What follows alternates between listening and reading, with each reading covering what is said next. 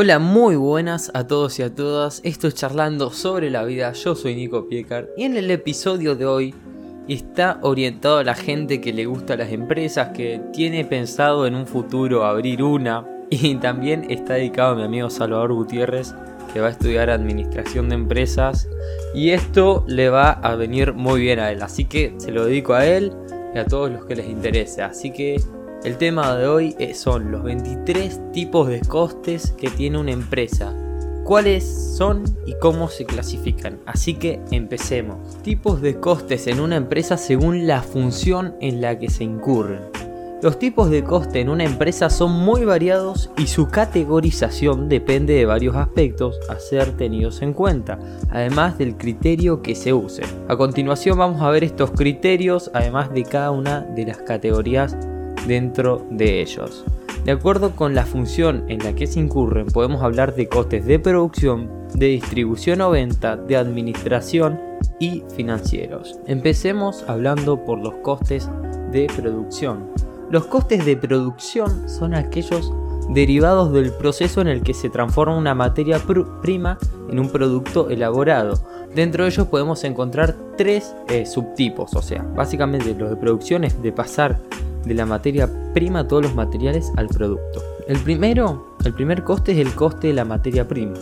Los costes de la materia prima son aquellos directamente relacionados con el coste de los materiales integrados al producto, es decir, los que físicamente cuesta el producto. Por ejemplo, sería lo que cuesta la madera que conforma una mesa, la malta de la cerveza o la arcilla de una pieza de cerámica. El segundo coste que está implicado en, la producción de, un producto son los costes de mano de obra. Los costes de mano de obra son aquellos derivados de la intervención directa en la transformación de la materia en un producto manufacturado. Por ejemplo, serían los costes de la mano de obra, el sueldo del carpintero que ha hecho una mesa, el agricultor que agarró esa malta para la cerveza y el minero que obtiene esa arcilla. El tercer son los gastos indirectos de la fabricación. Los gastos indirectos de fabricación son gastos asociados a la producción que se dan durante la transformación de la materia prima en un producto, pero que no se derivan directamente de la mano de obra. Entre ellos podríamos encontrar el sueldo de los supervisores de los artesanos, el mantenimiento, el consumo energético, la despreciación, etc. Son muchos los costes que se pueden dar en una fábrica o en la cadena de producción que son indirectos para la elaboración de un producto o el ofrecimiento de un servicio que no dependen de la materia prima ni de la mano de obra directas. O sea, el alquiler del lugar de producción puede ser... Hay un montón. Entonces, ahí tenemos los tres tipos de costes de producción para pasar la materia prima a un producto. Los de materia prima, la mano de obra y los gastos indirectos de fabricación. Después tenemos los, los costes de distribución o venta.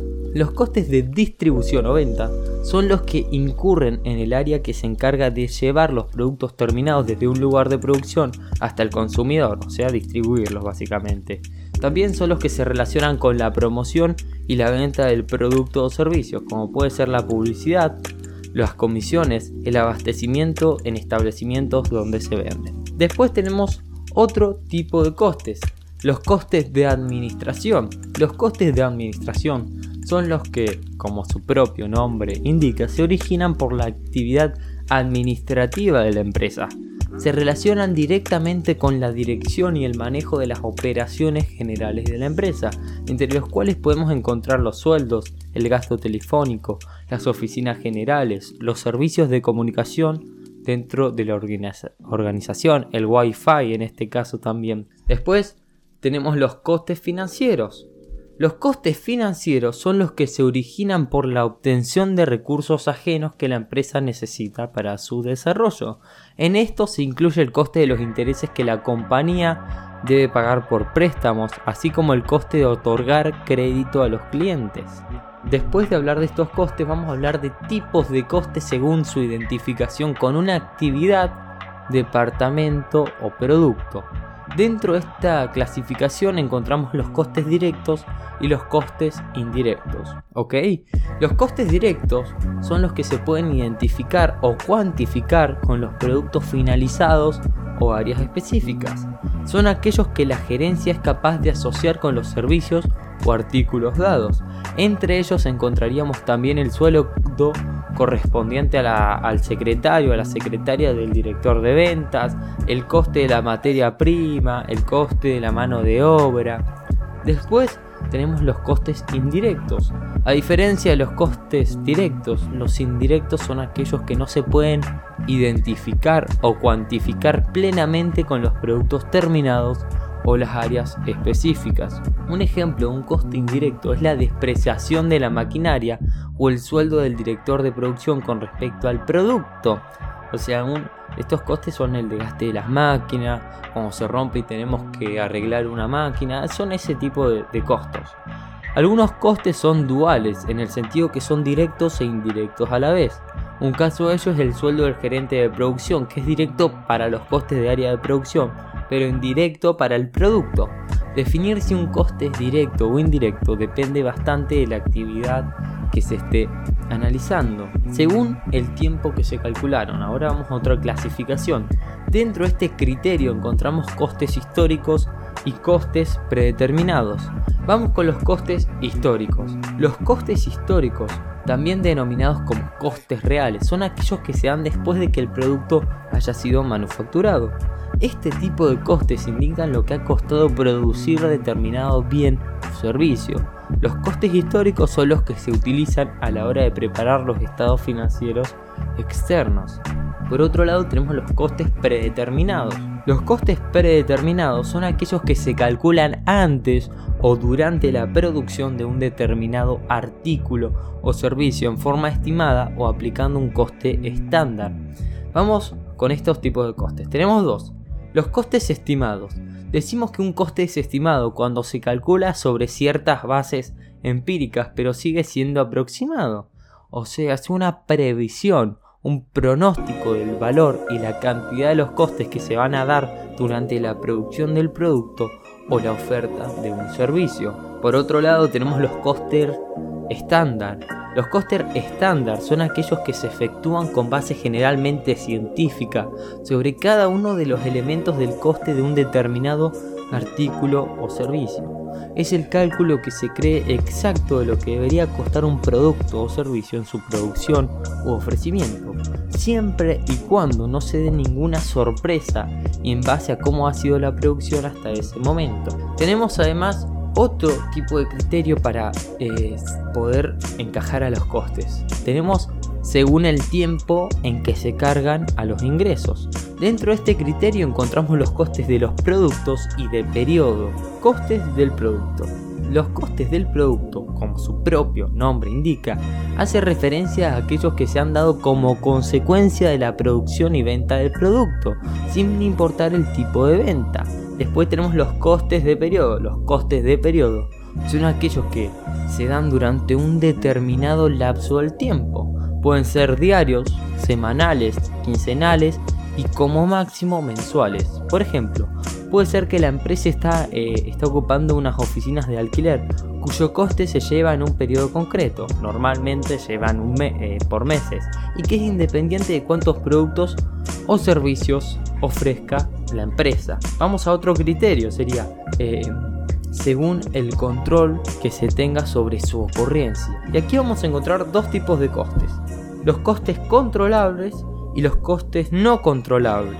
Los costes controlables son aquellos que una o varias personas tienen la autoridad para realizarlos. Por ejemplo, por ejemplo, los sueldos de los directores de ventas son costes controlables por su nivel intermediariamente superior, el director general de ventas.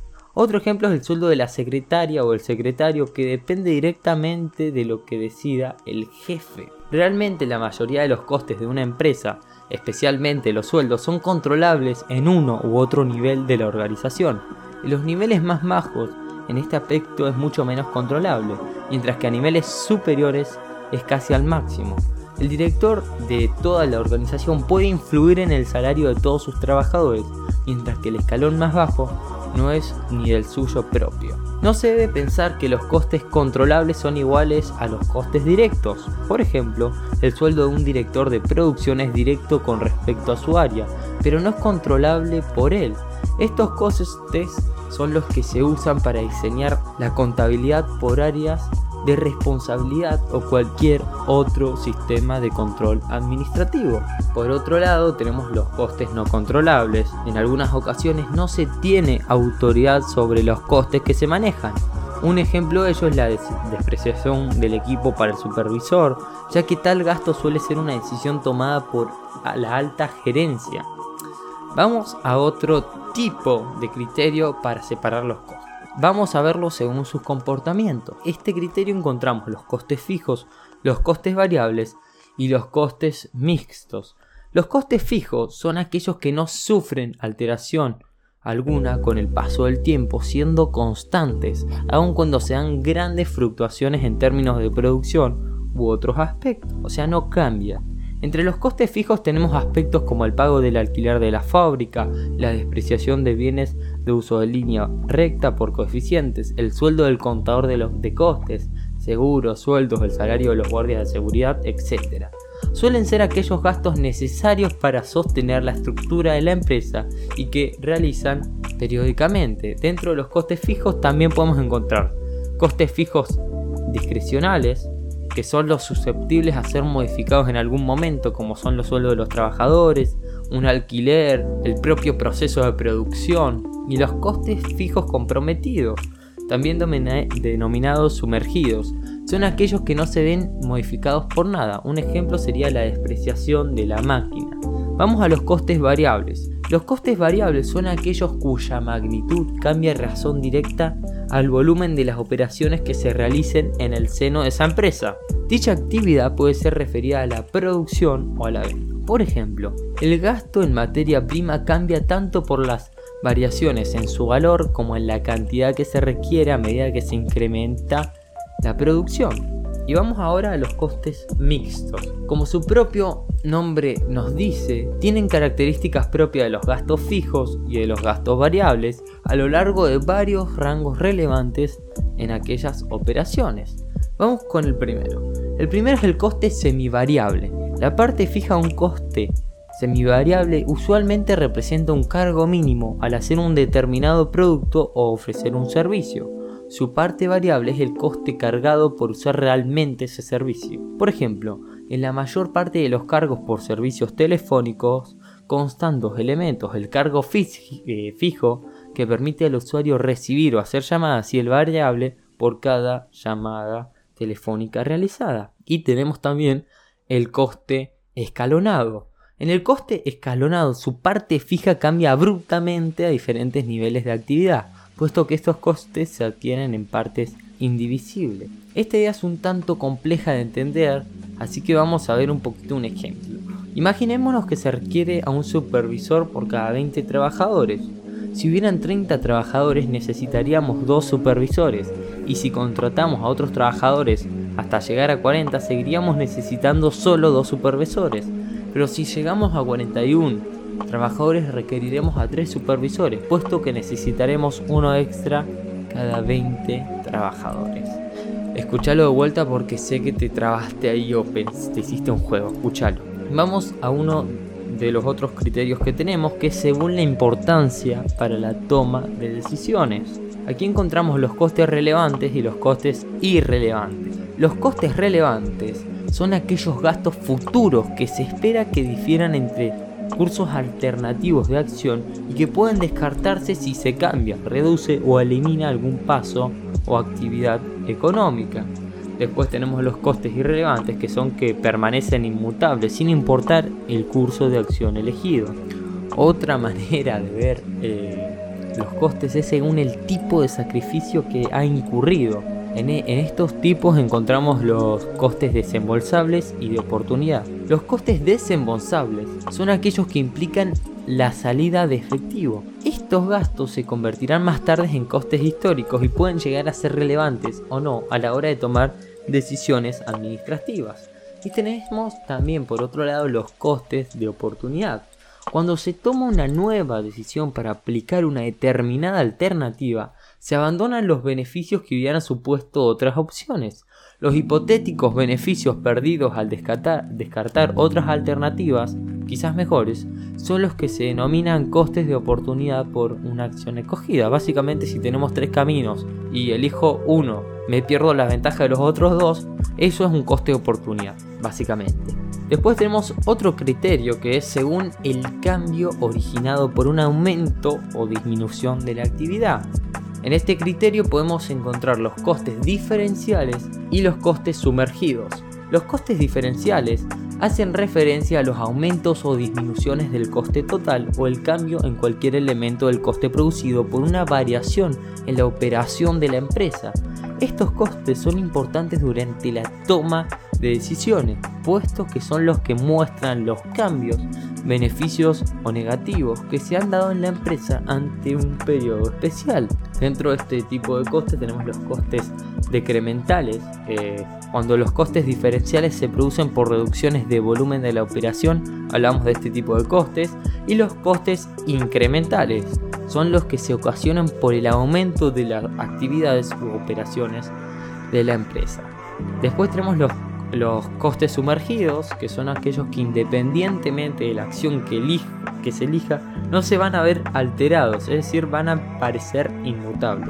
Después tenemos otro criterio que es según su relación a la reducción de las actividades. En este último criterio que vamos a tocar, porque seguro se remarearon con esto y van a tener que escucharlo varias veces, tenemos dos tipos. Los costes evitables y los costes inevitables. Los evitables son los que plenamente, son plenamente identificables con un producto o departamento, así que de esta manera, si se elimina el producto o el departamento, se elimina ese coste, o sea, se pueden sacar.